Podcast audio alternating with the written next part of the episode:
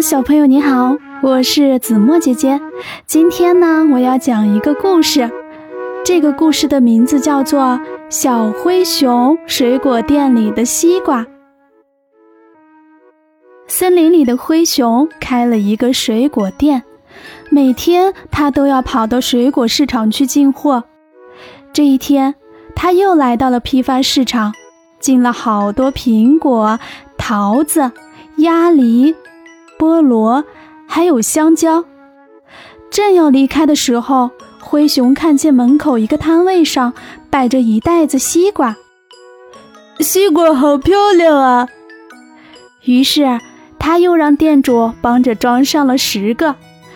进货回来了，灰熊赶紧将水果都摆上了货架，以方便动物们挑选。这时，小松鼠路过水果店。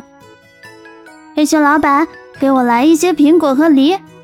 小松鼠说：“灰熊赶紧给小松鼠装了苹果和梨。”小松鼠提着水果，高兴地回家了。小兔子也来了，我要买菠萝。小兔子说：“小猴子也来了，我要买香蕉和这个大西瓜。”小猴子买的可真不少。商店里的水果越来越少了，大家吃的怎么样呢？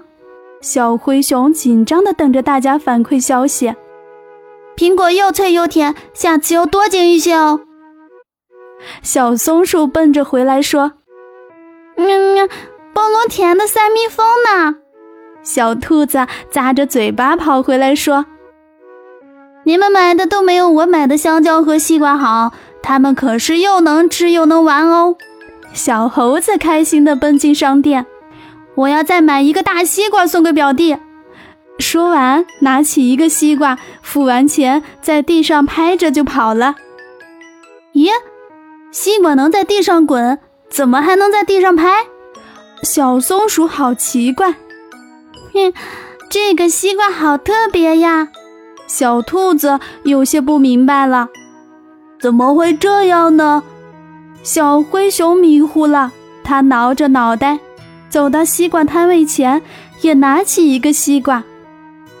呵呵呵呵呵呵呵！突然，他笑了，然后把西瓜狠狠地摔到地上。在场的小动物们都捂住了耳朵，躲得远远的，生怕西瓜汁溅到自己身上。没想到的事情发生了。